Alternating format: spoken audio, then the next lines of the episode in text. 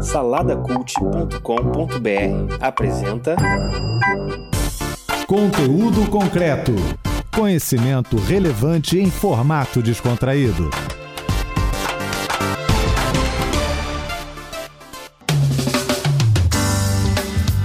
Você que está aí pelas rampas da UERJ e Mediações. Estamos aqui em mais um conteúdo concreto. Esse programa que é feito numa parceria do site saladacult.com.br e a Rádio UERJ, essa nossa querida Rádio UERJ, aqui na Universidade do Estado do Rio de Janeiro.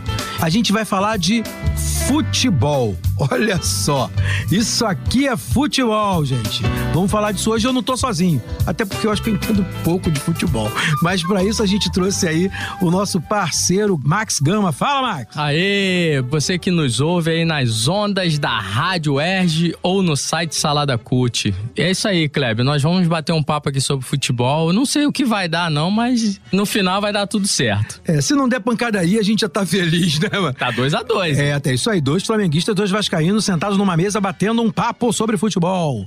Tá aqui também com a gente hoje o influenciador digital Marco André, parceiro nosso aí que fala nas redes sociais sobre futebol, né? Fala aí, Marco. Obrigado aí pelo, pela colocação. É, eu tava aqui de olho, até porque, como você disse, né, um vascaíno um flamenguista, a gente tem que tomar cuidado, né, com o que as pessoas falam. Mas a nossa sorte é que a Copa do Mundo tá chegando, então a gente pode deixar um pouquinho de lado essa rivalidade do futebol carioca e a gente falar de Copa. É, E graças a Deus, né? Estamos aí, estamos aí para colaborar com o programa aí. Eu agradeço o convite aí. Obrigado. E por último, mas não menos importante, o professor Fabrício Vasconcelos. Fala aí, Fabrício. É um prazer estar aqui participando do programa. Vou tentar ser o mais imparcial possível, né? emitir uma, uma opinião com embasamento científico dentro daquilo que a gente vai discutir. Nem sempre vai ser possível.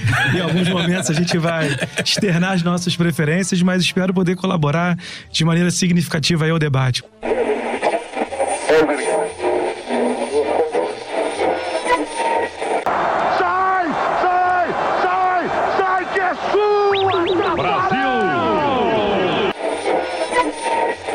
Fabrício falou ali da imparcialidade dele. A gente vai falar um pouquinho sobre o que cada um é.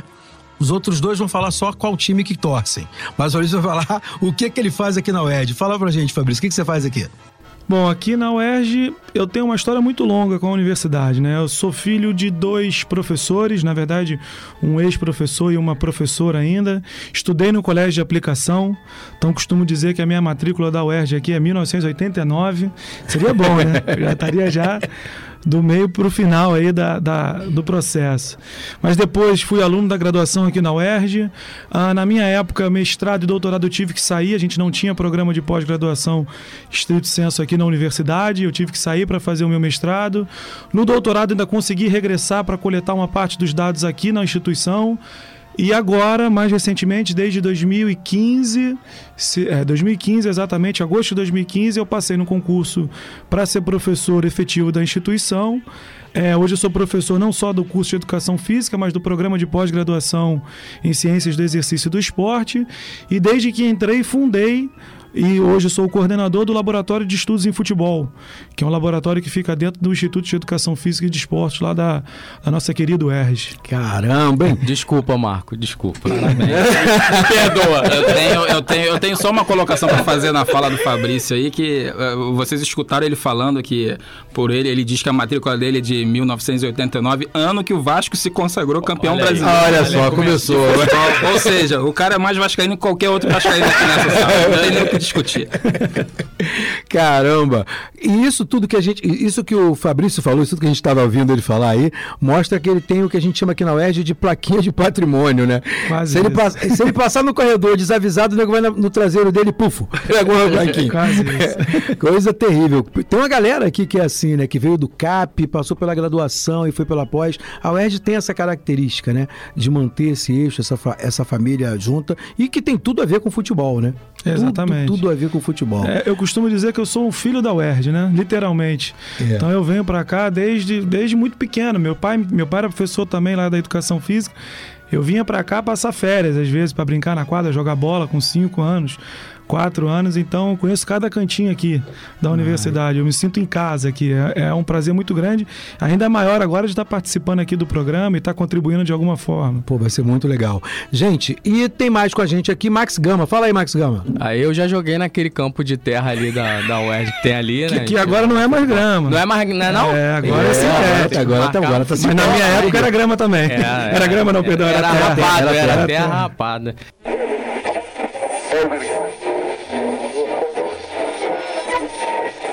Porque vocês sabem que no Brasil a gente tem uma porção de especialista, né? Futebol é uma paixão e a gente trouxe o Max Gama, que é o articulador lá do Salada Cult, trabalha com a gente no, no, no site. Eu gostei desse cargo, cara. Segunda vez que você me chama de articulador. Faz o que esse cara? Esse arti- articula de quê? conversa, conversa, discussão. Ah, é. tá, tá. É o meia, é o meia. Tá no meio campo. meio de campo. Alô, Márcio Isso. Moreira, quero aumento. Agora Agora é o Márcio Araújo do site. mas- É isso. Trouxe a figura do apaixonado, que é o Marco André. É, apaixonado. É, Eu tava com medo do jogo do Vasco ontem, mas já que o Vasco não perdeu pro Cruzeiro, então hoje eu me sinto mais à vontade, me sinto tranquilo, que eu tava com medo do resultado de isso repercutir aqui no programa, mas tô, tô, tô bem tranquilo quanto a isso. É, tô não vendo vai ter não vai zoação, é, não vai ter zoação, hoje tá bom. estamos tranquilos, Fabrici. Mas na verdade só adiou, né?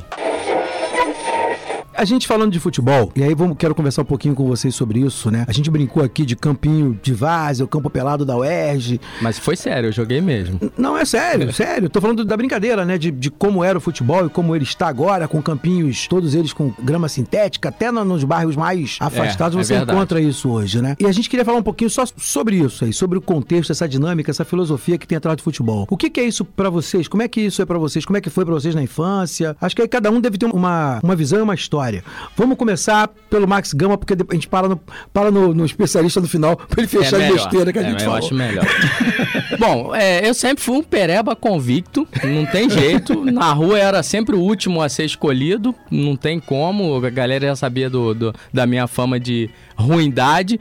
Mas assim, é, a gente jogou muita bola é, na rua onde eu morava. A gente não tinha esse campinho, essa, essa várzea. A gente jogava na rua mesmo, no asfalto, enfim. Eu conheci dois caras que eles eram os caras que eu mais vi jogar bola hoje, até hoje, da minha infância pra cá. E eu digo isso sem remorso, porque a gente vê cada cara jogando num time hoje aí que fala assim, cara, como esse cara conseguiu chegar nesse time aí? Como esse cara tá jogando nesse time aí? E no Flamengo tem bastante exemplo disso aí. E, e aí, cara, mas assim, a memória que eu tenho do futebol é, esses garotos foram levados pelos pais deles pra tentar fazer aquelas peneiras lá e não conseguiam passar. Já naquela época, olha só, eu não sou não, hein? Já era muito antigo o cara jogar muita bola e não conseguir acesso ao clube devido a uma série de fatores que a gente sabe que acontece. Então minha memória de futebol da infância é, é essa, e de jogar na rua, arrancar a cabeça do dedo no asfalto e jogar bola na chuva, aquela chuva que era muito legal, e eu tenho saudade hoje em dia disso. Você era daquela geração que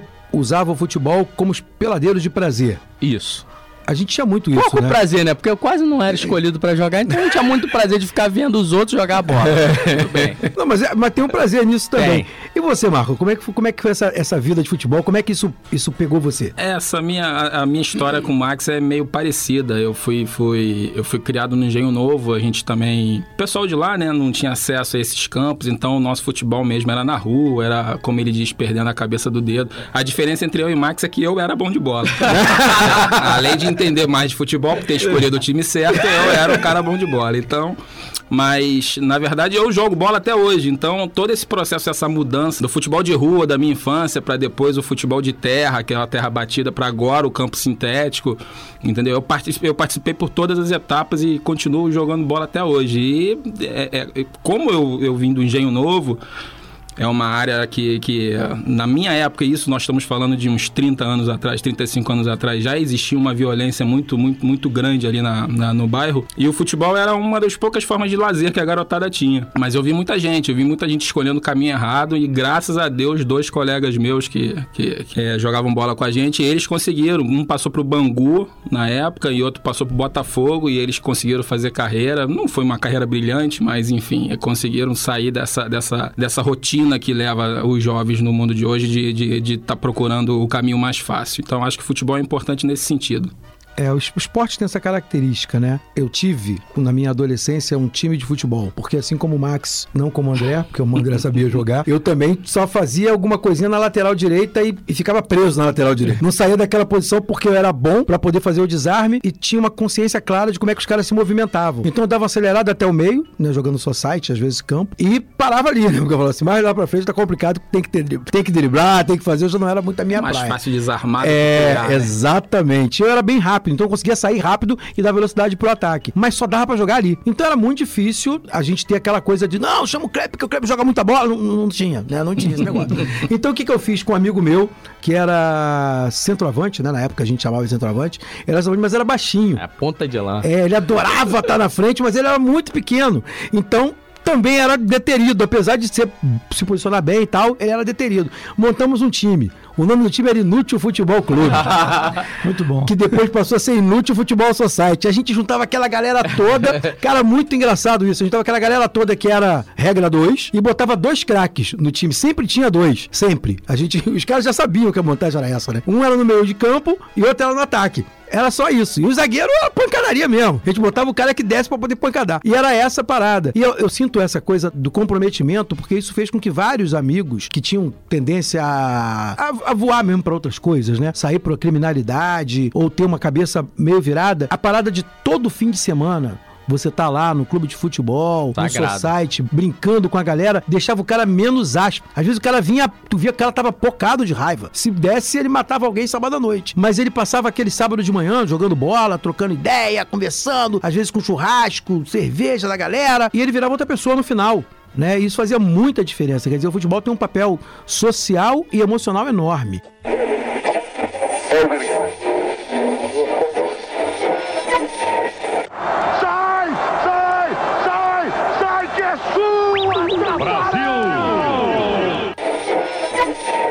Laboratório estuda o quê? Antes, antes do especialista entrar, a gente fala muita besteira antes do especialista.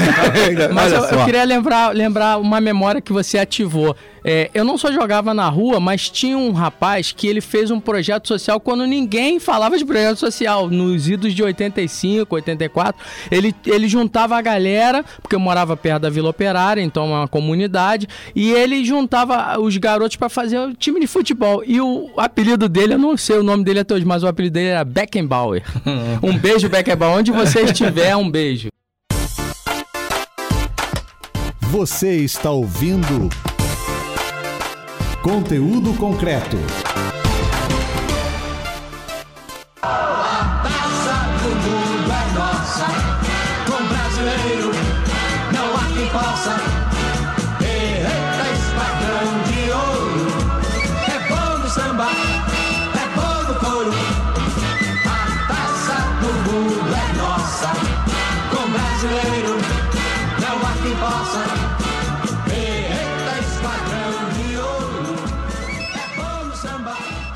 E aí, Fabrício, como é que é esse negócio pra você? É, é, é, esse é uma. O futebol aqui no Brasil é.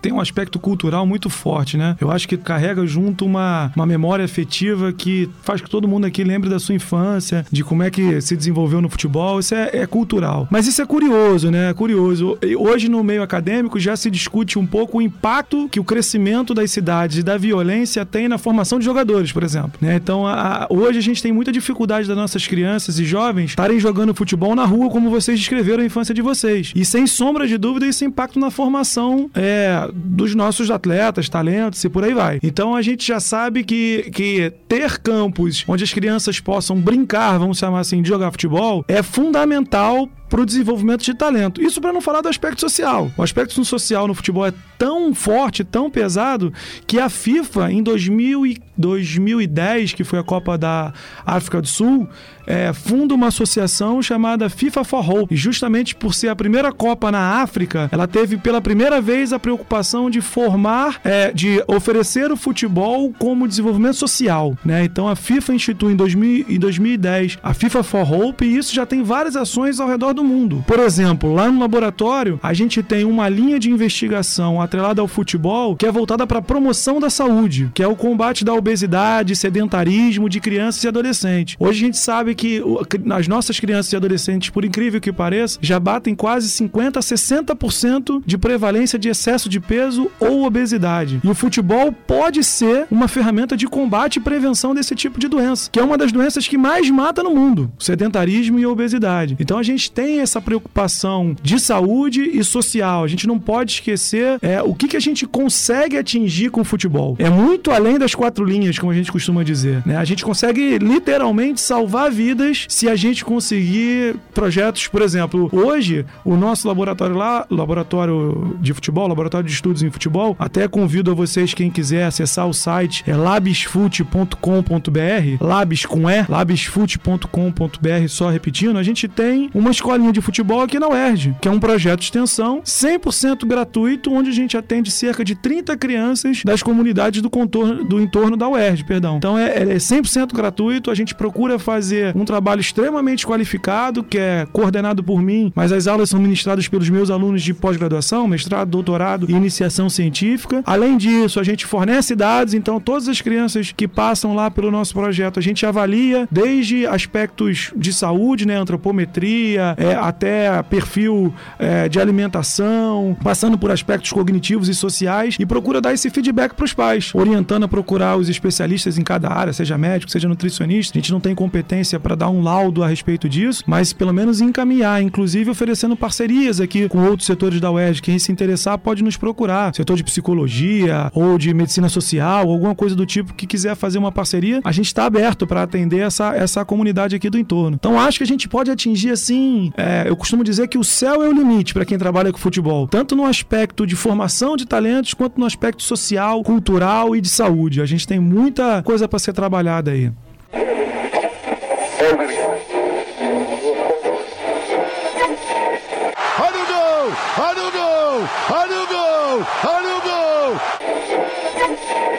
Eu queria falar um pouquinho com vocês sobre o aspecto de competitividade do futebol. A gente falou aqui de coisas que são importantes, que é a questão do apego social, da, da comunhão ali, de você ter uma oportunidade de estar usando a cabeça para outra coisa. E a competição? Que importância tem uma competição grande, ou os pequenos campeonatos? Copa do Mundo, que importância tem para o país, para o futebol? Como é que vocês veem isso? Fala aí, Max Gama. Eu primeiro? Claro, Sempre eu, começar né? com você, é claro. Você gosta, né? Bom, é, nós tivemos a oportunidade né, de ter uma Copa aqui no Brasil. Eu, eu vivi bastante o, o momento, a gente viu uma série de coisas, tirando a parte que é ruim, né? Das questões dos desvios, essas coisas, enfim, não vamos entrar nesse mérito, senão a gente vai ficar aqui até eu achei bem bacana a gente ter um evento desse porte aqui no país, né? É, para poder fomentar, até ajudar o nosso, nosso amigo, que ele vai falar no final, que o, o que essa Copa trouxe para que a, a ciência possa avançar nessa parte. Mas eu, como leigo que sou, é, eu achei muito bacana a gente ter um evento como a Copa do Mundo aqui. Consegui ver um ou dois jogos só, porque também tava caro, né? Mas tudo bem.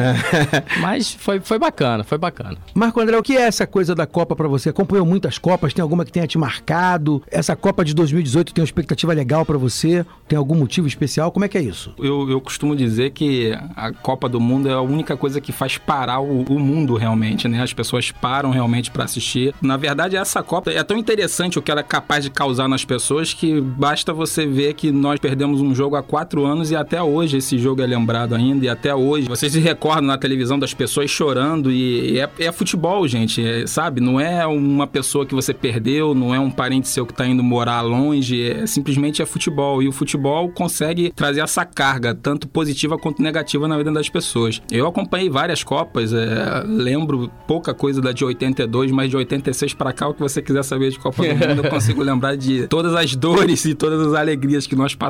A gente vive num país tão complicado, tão sofrido como o Max estava falando aí. Eu acho que a gente tem que agradecer as oportunidades. A Copa aqui, apesar dos problemas, foi uma oportunidade é, de mostrar também como o brasileiro ainda é bom, como existe bondade nas pessoas, de você conseguir receber as pessoas de fora, tratar todo mundo bem. Enfim, eu tô na maior expectativa de, de- de- da- dessa Copa agora, apesar de ser no frio, lá na Rússia, longe, enfim. Mas vamos aí, vamos torcer, vamos torcer para correr tudo bem. Se Deus quiser, a gente conseguir esse ex aí, porque porque tá entalado, né? O, é engraçado o Marco falar isso. E aí eu lembrei exatamente aonde eu tava quando o Bádio chutou aquela bola na lua. E- É, 94, in- inclusive, foi importante demais. A gente tinha acabado de perder uma pessoa extremamente importante para o nosso É. país, que era o Ayrton Senna, que era um dos poucos caras que ainda trazia alegria pra gente. E aquela Copa do Mundo, apesar daquele futebol horroroso Ah, jogado pelo, pelo- pela seleção brasileira, pelo menos a gente, a gente conseguiu o resultado. É, e como disse o Max, o bom da gente falar antes é que agora vem a aula. Agora, entra, agora entra o cara e fala exatamente o que você quer escutar. É, exatamente, a gente tá A gente só. tá né? Agora veio o cara Mas pra é, dar é aula. proposital. né? Isso, isso. Mas vamos continuar nessa sequência. O Max primeiro. Vamos manter. Vamos... Isso, vamos O time que tá ganhando não se mexe, né? Exatamente. Até porque você é vascaíno tem que ficar em segundo lugar. né? Exatamente. Olha o gol! Olha o gol! Olha o gol! Olha o gol! Gol!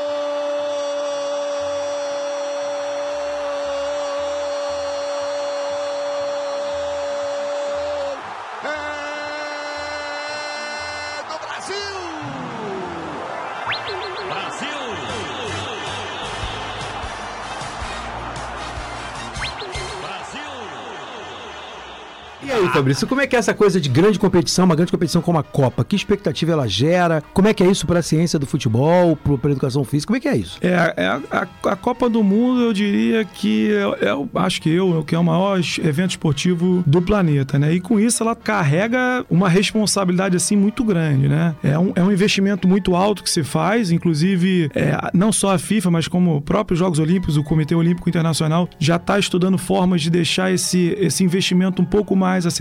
As, as cidades já estão concluindo de que nem sempre vale a pena sediar uma Copa do Mundo, aquilo que se gasta e o que se tem de retorno. Isso não só falando pelo que aconteceu aqui no Brasil, em função dos desvios de verbas e por aí vai, mas em outras cidades também. Inclusive, é, muita gente é contra né, as próprias cidades que, essa- que, que, que elas virem sede de grandes eventos. Mas sem sombra de dúvida, pra gente que é da área acadêmica e, e que faz ciência, é o auge pra nós, né? Então a gente para tudo que tá fazendo pra observar os jogos, analisar os jogos, tentar coletar o máximo de informação, é, porque Copa do Mundo gera tendência. Né? A gente vai observando a- com o passar dos anos é, o que acontece nas Copas e elas são sempre marcos do ponto de vista técnico, tático e físico. Então, muito provavelmente, a gente já vai ver coisas novas nessa Copa do Mundo. Na Copa do Mundo de 2014, que aconteceu no Brasil, é, acho que todos aqui vão lembrar, julgo eu, ficou muito em questão a tal da linha de cinco, a marcação com cinco zagueiros. Foi a grande novidade que a Copa do Mundo de 2014 trouxe. E até hoje tem times que jogam assim, inclusive times brasileiros. Vamos ver o que, que vem agora pra próxima, né? Qual é a novidade que os treinadores vão trazer pra gente observar e com certeza isso vai ditar uma nova tendência para os próximos quatro anos até a próxima Copa do Mundo de 2022, que se não me falha a memória é no Catar. Eita, vamos catar gente pra colocar lá.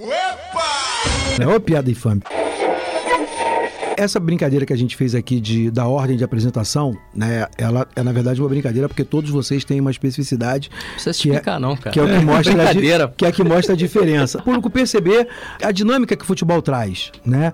Que eu acho que tem muito a ver com o que a gente está falando aqui. No futebol a gente tem essa característica, né? Cada um tem sua posição, tem a sua a sua postura, o seu jeito de tocar a bola, a sua necessidade para um time. E ao montar uma mesa como essa, eu penso que eu montei um time. E é uma coisa que a gente começa a perceber que o futebol traz. Para as pessoas que estão em casa, sentadas lá no sofá, elas montam um time na cabeça, elas começam a considerar a personalidade das pessoas, conhecem gente através do esporte, porque aí a característica do jogador, do treinador, da galera vai entrando. E eu acho que, como o Fabrício colocou muito bem, né? A Copa traz essa convergência a partir do mundo inteiro. Porque se você acompanha desde o início, você começa a ver as eliminatórias da Copa, aí tu sabe por que, que o time ficou fora, o que, que tinha de falha, qual era o defeito, qual era o problema do técnico, e aquilo vai fazendo na tua cabeça uma análise, que vai por conversão para aquela proposta final. Tu fala, pô, aquele time lá atrás, sabe que ele cabia no lugar desse outro aqui, rapaz, que na verdade no final mostrou nada? Não acrescenta em nada. Não é? A gente tem essa parada que acontece, não tem? O futebol é, é, é- muito grande, é imensurável, né? Só um dado pra gente refletir sobre. Hoje existem mais países filiados à FIFA do que à ONU. Só pra Caraca. gente ter uma noção do tamanho do futebol. Eu tenho mais federações filiadas à FIFA do que países na ONU. Então, estamos falando efetivamente do maior esporte do mundo, pelo menos do mais praticado do mundo, o mais visto, enfim. Eu queria fazer uma pergunta pro Fabrício, posso? Não. Não? Não, não, e vou dizer por quê. Gente, É infelizmente. sério mesmo? Tu vai deixar eu fazer pergunta, não? Infelizmente, essa deixa do Max, do Max foi perfeita porque o tempo acabou. O nosso tempo é. O juiz acabou de apitar. Aí eu apito, ó. Ouviram? Então. Ainda bem que não é parou. São Januário, porque se fosse ter acréscimo É. até o Vasco fazer o gol. assim Infelizmente lá. acabou. O pessoal vai se despedir.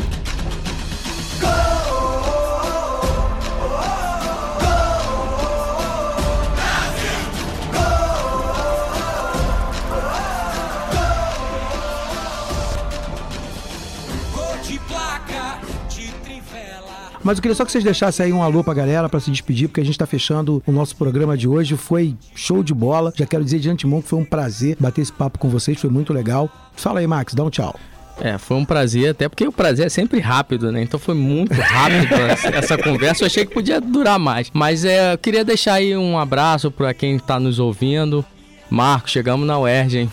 Chegamos na UERJ. Eu só vim aqui jogar bola. É, eu só vim Estamos jogar bola, agora estamos na rádio. Mas é isso aí, galera. Um grande abraço e é, até a próxima. Vai lá, Fabrício. Eu queria agradecer pelo convite mais uma vez. Me coloco à disposição sempre que for necessário e que julgarem que a minha contribuição vai ser pertinente. Deixo um convite a todos, quem quiser ir lá conhecer um pouco do nosso trabalho, tanto a estrutura física que a gente tem quanto pelo site, fiquem inteiramente à vontade e joguem futebol, que isso faz bem à saúde e traz benefícios sociais também. Isso é muito importante. Vai lá, Marcão. É, agradecer aí o convite, foi um, foi um papo muito bacana. Então, na verdade, é só agradecer mesmo aos amigos. Obrigado aí pela, pelo bate-papo que a gente teve. E pra você que ficou com a gente até aqui, na torcida, acompanhando a transmissão com o aparelhinho colado no ouvido, paz e bem, fique com Deus e até a próxima.